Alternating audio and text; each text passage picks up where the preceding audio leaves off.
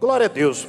Você que trouxe a sua Bíblia, eu quero compartilhar a palavra que o Espírito Santo colocou no meu coração hoje à tarde, buscando de Deus, e eu creio que o Senhor vai falar com você nessa noite. O Salmo 42, a partir do verso 1, diz aqui a palavra: Como o servo brama pelas correntes das águas, Assim suspira a minha alma por ti, ó Deus. A minha alma tem sede de Deus, do Deus vivo. Quando entrarei e me apresentarei ante a face de Deus? As minhas lágrimas servem-me de mantimento de dia e de noite, porquanto me dizem constantemente: Aonde está o teu Deus? Quando me lembro disto, dentro de mim derrama a minha alma pois eu havia ido com a multidão, fui com eles à casa de Deus, com voz de alegria e louvor, com a multidão que festejava. Por que estás abatida, ó minha alma? E por que te perturbas em mim? Espera em Deus, pois ainda o louvarei na salvação da Sua presença. Glória a Deus. Pai maravilhoso, nós te louvamos e nós te agradecemos, Pai pela nossa vinda aqui na tua casa. Cremos que o Espírito Santo nos trouxe aqui nessa noite. E queremos que o Senhor venha falar ao nosso coração. O Senhor venha abrir o nosso entendimento, Pai, para que possamos ouvir a Sua voz nessa noite e sermos grandemente abençoados. No nome de Jesus, nós te louvamos, nós te agradecemos. Amém? Glória a Deus. Eu estive nos últimos dias pensando assim. É interessante quando a gente chega nessa época de fim de ano, todos os anos, porque naturalmente começa a surgir no nosso coração certas expectativas, começa a ser fortalecida a esperança no nosso coração de viver alguma coisa diferente com Deus, de alcançar um, um ano vindouro melhor de nós vivermos daquilo que nós buscamos tanto tempo. Pode perceber, todo final de ano, os homens se enchem de esperança. É importante isso.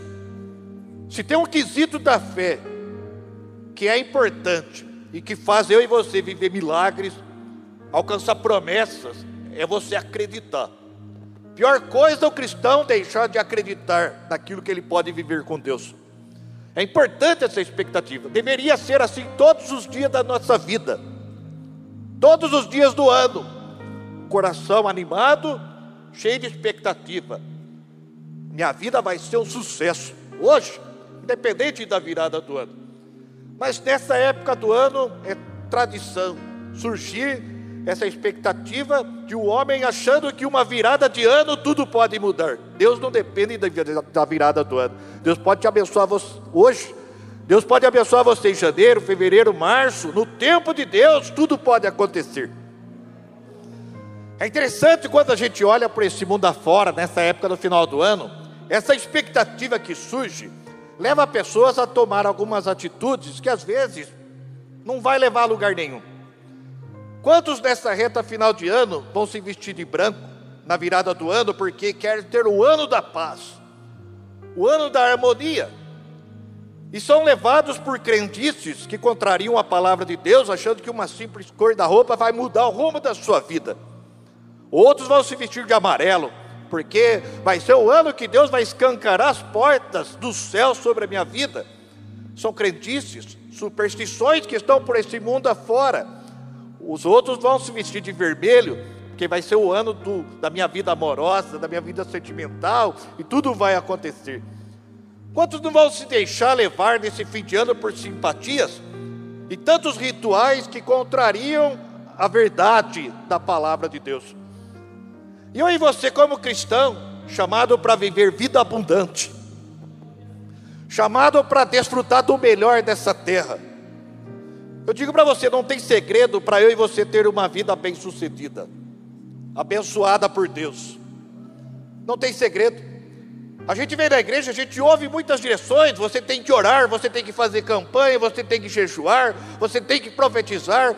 tudo isso, tudo isso se resume num detalhe: Deus rege a minha vida e a sua vida pelos princípios da sua palavra.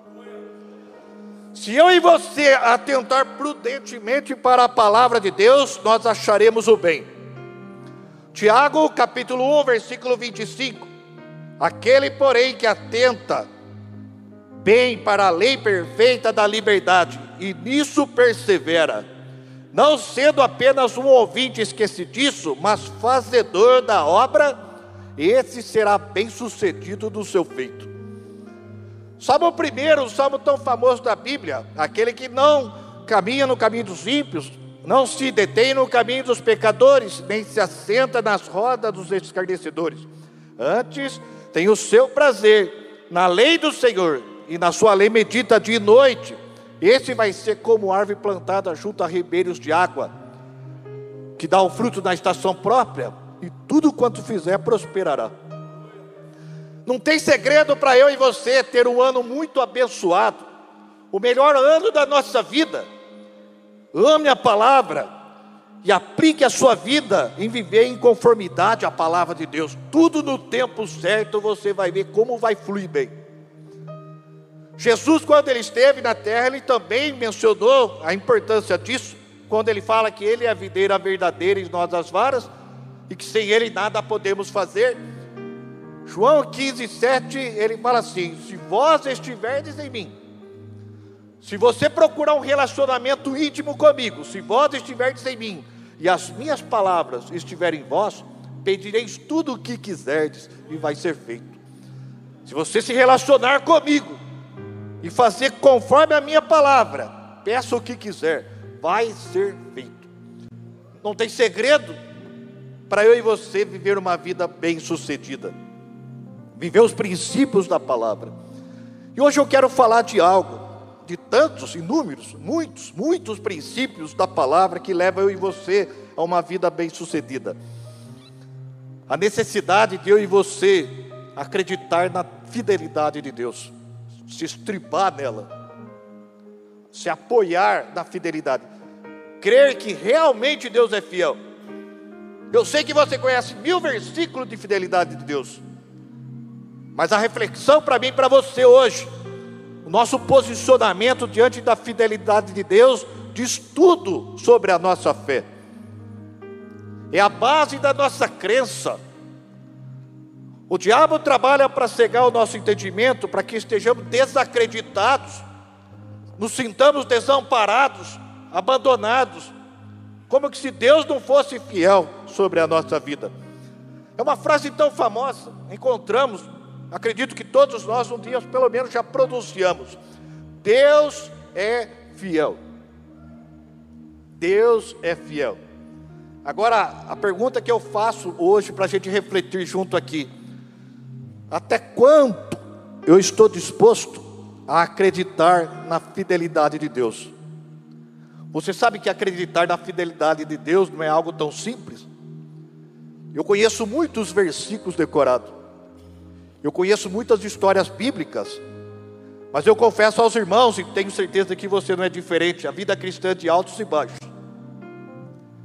Tem momentos da nossa vida que nós estamos muito, muito confiantes de que Deus está no comando e fazendo. Mas tem momentos da nossa vida que a solidão é forte. Tem momentos da nossa vida que parece que tem algo errado.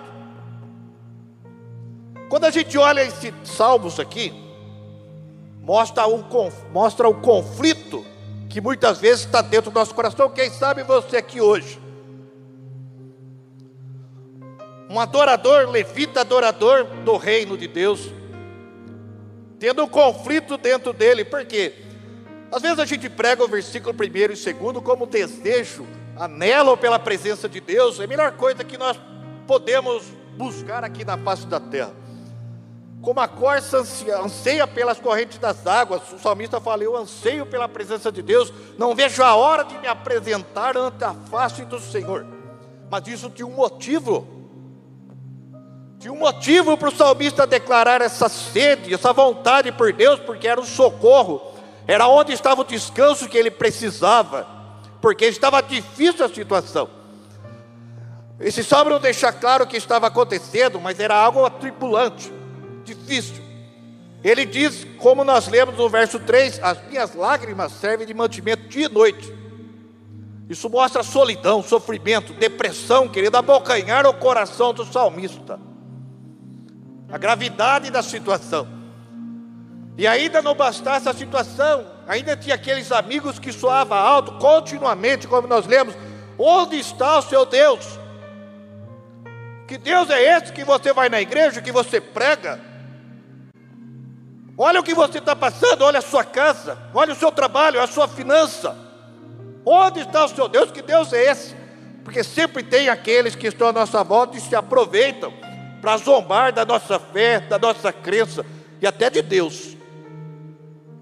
E o salmista, diante daquela afronta, ele mostra um lado humano e o um lado espiritual, que eu e você temos, nós pastores temos, todos nós, sem exceção, temos, porque o salmista, ele olhava a situação e olhava aquela afronta e ele pensava: puxa vida, é verdade. Eu fui com eles na casa de Deus, eu estava com a multidão que louvava com alegria, eu estava lá na casa, eu estava lá na igreja. Eu estava lá o ano inteiro buscando, fiz aquela campanha, fiz aquela busca, profetizei como que foi me dado ordem, fiz tudo. Olha aí, nada acontecendo, piora a situação, ou silêncio total de Deus, o lado humano do salmista. Mas de repente o lado espiritual, aonde ele fala para ele mesmo, não tinha quem o consolasse. Por que estás abatido a minha alma? E por que te perturbas em mim? Espera em Deus. Deus é fiel. Espera em Deus. Ele é a rocha, a pedra angular, a pedra de esquina. Aquele que nele crer não ficará envergonhado e nem confundido, irmão. Nós estamos vivendo uma geração onde o diabo está conseguindo calar, cegar o entendimento de muitos crentes. Jesus conquistou uma vitória extraordinária na cruz por mim por você. Efésios capítulo 1, versículo 3 diz que ali ele nos abençoou com todas as bênçãos espirituais nos lugares celestiais. Você já é abençoado. Já foi decretada a sua vitória. Diz Efésios 2,6 que você foi assentado nas regiões celestiais em Cristo numa posição de autoridade. Sabe o que eu entendo aqui? As bênçãos que foi decretado sobre a sua vida está no campo espiritual. Quando você entra para orar, não tem como você perder, não tem como.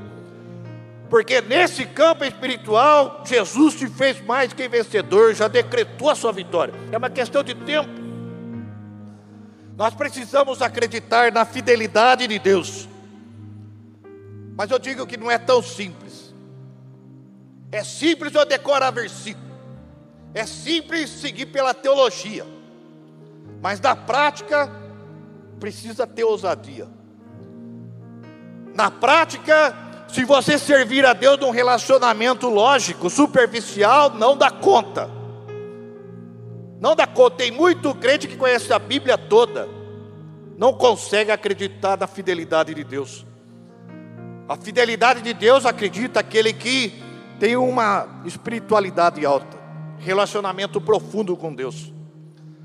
Quanto mais eu e você nos aprofundarmos na nossa amizade, na nossa intimidade com Deus, mais confiança. O maior exemplo disso é o casal. O mistério de Deus, Cristo e a igreja, marido e esposa. Quanto mais se conhece, mais íntimo, mais forte, mais confiante, mais revelação, mais mistério daquela vida se torna muito fácil você compreender. Assim eu, eu e Deus, você e Deus. Nós precisamos viver uma atmosfera diferente. Deus chamou Abraão e fez uma promessa: sai da sua terra, vai para a terra que eu te mostrarei, farei de ti uma grande nação. Em ti serão benditas todas as famílias da terra. Você vai ter uma descendência numerosa, como as estrelas do céu, como a areia da praia. Se você e eu recebesse uma promessa dessa, nossa, nós queríamos até revelar para todo mundo que Abraão ouviu de Deus. Abraão não era o pai da fé. Abraão não era o amigo de Deus. Ele se tornou. Deus fez ele ser. Deus não chamou eu e você para ser evangélico, chamou eu e você para ser amigo, para conhecer mistérios, para viver a profundidade da vida cristã. Abraão teve uma caminhada, ele enfrentou 24 anos de silêncio de Deus e errou no meio do caminho. Deixou de confiar na fidelidade, pai da fé. Ele ainda não era, se tornou. Deixou de confiar na fidelidade da palavra que Deus deu para ele. 24 anos depois, Deus vem novamente. Anda na minha presença e ser perfeito. Abraão tem Isaac, filho da promessa. Em Gênesis 22, talvez você pense, é fácil acreditar na fidelidade de Deus? Em Gênesis 22, Deus vem e pede o seu filho em sacrifício. Olha o nível de mentalidade de Abraão. Ele nem questiona a Deus, a Bíblia fala a história. Ele Logo pega o menino, todo, tudo que ele precisava e vai no monte para cumprir aquela ordem. Para você ter ideia da mentalidade transformada em Abraão, o que Deus fez na vida de Abraão, então Deus chama ele de amigo. Ele se torna uma maior referência de fé que a Bíblia descreve. Às vezes nós queremos conhecer a Deus, a verdade é que nós não, não sabemos que nós estamos pedindo. Nós não queremos passar por certos processos de aprendizado, não queremos mudar a nossa mentalidade, sair da mentalidade lógica para viver a mentalidade do sobrenatural. Se você ler Romanos 4, 16 em diante, Hebreus 11, versículo 18, Abraão, ele obedeceu aquela direção de Deus, tamanha era a confiança na fidelidade de Deus para com a promessa que Deus o havia dado. Abraão pensava assim: não tem como Isaac morrer. Deus prometeu que eu teria uma descendência. Se Isaac morrer, vou matar Isaac e Deus vai ressuscitar dos mortos. Olha o grau de confiança na fidelidade de Deus. Não é algo tão simples. A nossa mente humana não compreende as coisas de Deus. 1 Coríntios 2,9. Não queira compreender o agir de Deus na sua vida, na mentalidade lógica do ser humano, não funciona. Seja espiritual, o homem que é espiritual compreende bem a tudo, enxerga mistério. Quando tudo parece que está errado, o homem espiritual enxerga a mão de Deus ali. Eu pergunto novamente: até quando você está disposto a crer na fidelidade de Deus? Quando eu abro a minha dispensa e tem comida lá, é fácil falar que Deus é fiel. Quando eu tenho um carro que me leva e me traz, tem dinheiro para gasolina, eu olho minha família, todo mundo saudável. É lógico que Deus é fiel. Mas quando você abrir no seu armário e não tiver comida, você está disposto a falar que o seu Deus é fiel? E se acontecer de a enfermidade chegar, na sua vida ou na sua casa e você passar por problema, que em nome de Jesus não aconteça, mas porque tem crente que acha que o filho de Deus não pode passar problema, que é coisa do diabo. Tudo sucede igualmente a todos. O que teme a Deus e o que não teme a Deus. Ao que sacrifica e ao que não sacrifica. Eclesiastes 8:2. Qualquer ser humano está sujeito a passar as intempéries da vida. Tem um evangelho lá de que a turma quer pregar. Venha para Jesus e a sua vida vai ser um mar de rosas. Isso é uma das maiores mentiras. Por isso Jesus fala que a semente que cai entre os pedregais, aí a pessoa começa a passar problema e vaza rápido, porque ouviu um evangelho light, Atos 14, 22 fala que importa que por muitas tribulações nós entremos no reino de Deus. Através das tribulações a nossa fé é agregada, a experiência chega e a esperança em Deus é fortalecida. Eu e você precisamos batalhar para viver uma atmosfera diferente, para que nós possamos realmente acreditar de verdade que o nosso Deus é fiel quer na abundância, quer na falta de alguma coisa, quer na saúde, quer num tempo de enfermidade. Em todo tempo Deus é fiel na nossa vida. Talvez você, homem de Deus, ouvindo a afronta, onde está o seu Deus? Eu fico imaginando Elias, fez uma oração em público e Deus mandou fogo do céu, publicamente. Uma multidão de pessoas viu aquela cena e se renderam ao Deus de Israel. Agora, de repente, Elias é ameaçado de morte e começa a fugir. Três anos e meio sem chuva. Tudo, todo mundo vivendo aquele tempo de sequidão, mas Elias, sustentado por Deus no ribeiro, e um corvo trazia pão e carne fresca para ele de manhã e de tarde. Talvez você está vivendo na época do corvo.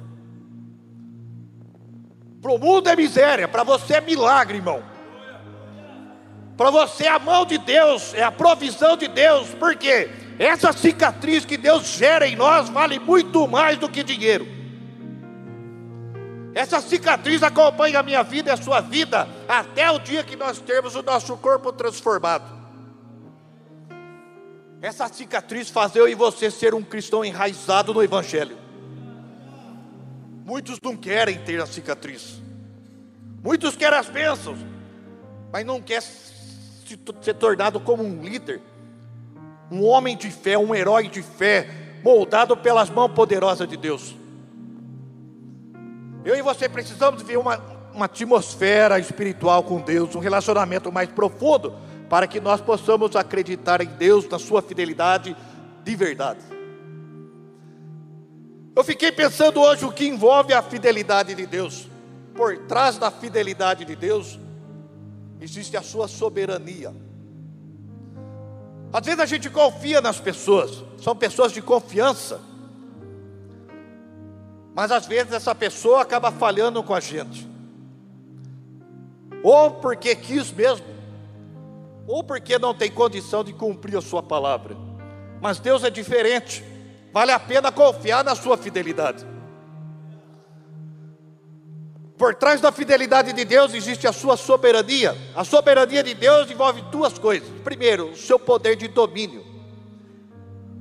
Muitas vezes nós sabemos fazer as coisas, temos competência no nosso trabalho, como chefe de família, mas às vezes nós deparamos com certas situações que fogem da nossa capacidade de domínio. Não conseguimos resolver. E ficamos num beco sem saída. Acha para mim na Bíblia quem encurralou Deus. Qual foi o homem? Qual foi o demônio? Qual foi a autoridade dos céus, potestades? Qual foi a situação que encurralou Deus e falou: ah, Você não vai fazer? A maior prova do poder de domínio de Deus, como Deus tem controle. A gente fala um versículo tão famoso da Bíblia: entrega o teu caminho ao Senhor, confia nele e ele tudo fará. Você já parou para pensar a profundidade disso? Se você realmente acreditar na fidelidade de Deus, isso é muito profundo. Se ele tem todo o poder de domínio, você coloca a sua vida nas mãos dele, ele nunca perderá o domínio nunca perderá o controle do que ele planejou para você. Aonde ele planejou para você, Salmo 139, a sua vida era como uma pasta sem forma, nem tinha forma ainda, Deus já tinha a sua história escrita, irmão. E dia a dia foi sendo formado. Se você quiser, comerás o melhor dessa terra. Se a sua vida estiver na mão de Deus, Ele nunca vai perder o domínio, o controle daquilo que Ele tem para fazer. É o melhor. A melhor prova disso, olha, Deus tinha um plano de salvar o homem que tinha se perdido. Não tinha o que fazer. Mas Ele fez uma promessa: a descendência da mulher vai pisar a cabeça da serpente, e esta lhe ferirá o calcanhar. Primeira profecia messiânica. Gênesis 3,15. Olha quantas coisas aconteceram para impedir o plano de Deus, o que Deus queria fazer. Em Gênesis 6, Deus destruiu o mundo inteiro, poupou Noé e sua família e começou de novo, mas o plano de Deus ficou de pé, irmão, porque Deus não perde o domínio. Gênesis 10, Nimrod fez uma confusão lá, a Torre de Babel, e Deus não gostou, confundiu as línguas. Foi quando surgiu as nações. Mas Deus escolheu Abraão e começou de novo. Porque o que Deus tem para fazer, ele não perde o domínio. Olha o povo de Israel, quanta barbaridade esse povo cometeu virando as costas para Deus. Não entendia o propósito de Deus através da vida deles. Mas a gente olha, Jesus veio, Jesus cumpriu o propósito. Todo mundo pensava que era a maior derrota de todas. O inferno fazendo festa, de repente eles recebem uma visita lá. Alguém que foi buscar a chave da morte do inferno e triunfou para todos sempre e recebeu o nome que está acima de todo nome. Porque isso, Deus nunca perde o domínio. Isso mostra soberania. É o Deus que eu e você viemos adorar aqui nessa noite. É o Deus da sua vida. É o Deus que nós falamos que é fiel. Que nós cantamos muitas vezes através dos louvores que o nosso Deus é fiel. Mas o nosso posicionamento, realmente cremos na fidelidade dele? A soberania de Deus é manifestada pelo seu poder de domínio e também pelo seu poder de criação. Deus tem na sua essência criar. Isso significa que ele nunca vai ser encurralado por impossibilidade alguma. Por isso e você precisamos sair de uma vida natural e começar a se aprofundar no relacionamento com Deus, para que nós vivamos numa atmosfera diferente para que nós possamos ter a mentalidade que Deus espera. Deus, se precisar, Ele cria algo para você, algo que nunca ninguém viveu na terra. Ele cria algo diferente, Ele faz algo diferente. Nós falamos muito de avivamentos, falamos tudo que Deus já fez, de 1900 para cá principalmente, grandes avivamentos. Eu e você, na verdade, humanamente falando, não calculamos, não calculamos o que Deus pode fazer através da igreja. Eu ministrei um tempo atrás a maior mentira do século 21, falando que a igreja perdeu. A igreja nunca vai perder. Deus nunca perde. Nós estamos vivendo uma época triunfante da igreja.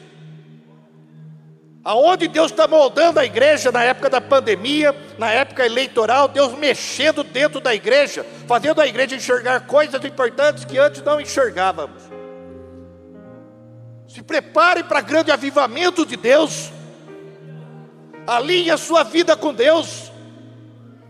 Se aprofunde no seu relacionamento com Deus, porque Deus tem o desejo de fazer grandes coisas.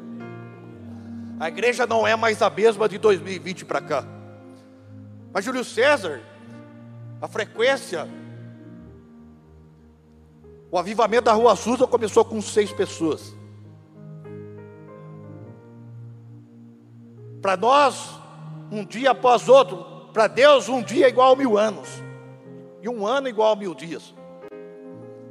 Eu e você precisamos buscar uma vida espiritual mais elevada para que nós possamos enxergar certos mistérios que Deus faz em nós e através de nós. Deus tem o poder de criar coisas novas. Se você ler 2 Reis, capítulo 6 e o capítulo 18, duas histórias iguais. Capítulo 6, Samaria cercada, o povo comendo cabeça de jumento, esterco de pomba, uma miséria lá dentro, o inimigo cercando a cidade. Segundo Reis 18, o povo de Judá, cercado pelo rei da Síria, Senaqueribe, situação igual, semelhante, duas histórias diferentes, mas situações semelhantes. A primeira, Deus usa o profeta Eliseu para falar que teria comida beça no outro dia. Muita gente não acreditou. E Deus criou algo diferente. Quatro homens caíram nos pedaços que estavam no canto da cidade. Falaram, ah, vamos lá no arraial dos inimigos. Se matar, morremos. Se deixar viver, vivemos. E quando eles estão se aproximando, o inimigo escuta um exército chegando. Quatro homens caindo aos pedaços, quatro leprosos. E eles saem correndo, deixa comida, deixa tudo. Foi a maneira que Deus trouxe vitória. O erro é meu e seu é que nós oramos querendo ensinar Deus a agir. Queremos orar e dar estratégia para Deus, aí não acontece como nós queremos, não acontece no nosso tempo, e o inimigo aproveita. Onde está o seu Deus? Está desamparado? Não tem resposta. Segundo o rei 18, uma noite, o povo dormindo, e Deus manda um anjo que destrói 185 mil soldados. Situação igual. Nosso Deus é criativo. Ele olha para a sua vida, ele sabe como fazer, quando fazer. Nosso Deus, ele tem o poder de criar coisas novas. Isso mostra soberania. Não vai haver impossíveis para o nosso Deus, para cumprir na minha vida e na sua vida o propósito que ele tem preparado. Outro fato que está por trás da fidelidade de Deus é o zelo zelo que Deus tem para com a Sua palavra. Irmão, eu acredito em profecias, eu acredito em visões, eu acredito em revelação de Deus de muitas formas que Deus possa fazer, eu acredito. Mas se você quer viver de uma forma segura e não ser enganado, se tem um dom espiritual que eu e você, como igreja, precisamos buscar, muito mais do que profecia, muito mais do que milagre, qualquer coisa, é o dom do discernimento de espírito. Num tempo de engano que nós estamos vivendo, eu acredito como Deus possa fazer, mas quando você olha para a palavra de Deus, Jesus por três vezes ele fala para o diabo: está escrito, aqui é confiança, aqui não tem erro. Se eu e você estribar a nossa fé na palavra, você não vai ficar envergonhado. A palavra é a verdadeira profecia de Deus para cada um de nós. Deus, se Ele tem zelo com alguma coisa, é em cumprir a Sua palavra. O zelo de Deus em cumprir a Sua palavra é tão grande que eu e você somos pecadores por causa disso. Lá no Éden, o homem era perfeito, desfrutava de tudo de bom. Mas Deus disse: desfruta do que você quiser, mas da árvore que está no meio do jardim, dela você não coma, porque do dia que dela comerdes, certamente morrerás. Passou talvez muito tempo, um dia Adão desobedeceu. Não era muito mais fácil, humanamente falando, não era muito mais fácil Deus chegar em Adão? Você vacilou, mas eu sou o Deus de amor, eu te criei, você é o melhor da minha criação, Vamos parar aqui, vou deixar de lado tudo que você fez de errado. Vamos começar de novo. Não coma outra vez deste fruto. Deus não podia fazer isso? Teoricamente ele podia, mas não fez. Sabe por quê? Ele tinha dito uma palavra. Ele tinha dito: se comer, vai morrer. Ele tinha dito. Olha o zelo que Deus tem com a palavra.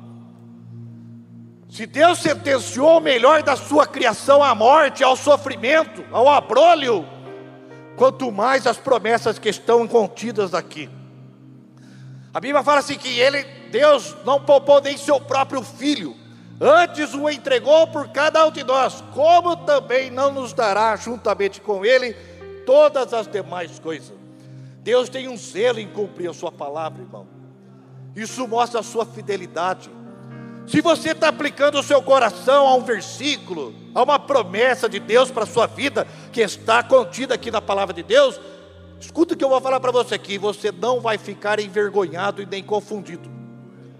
Deus não vai deixar, porque você confia na palavra, e Ele tem esse zelo em cumprir isso na nossa vida. Se você ler Gênesis 28, Jacó tem aquele sonho, aquela revelação, uma mochilinha nas costas, fugindo, deixou tudo para trás família, amigos, projetos e seguiu um caminho para a casa de Labão, sem saber o que havia de suceder com ele. Muita preocupação na cabeça.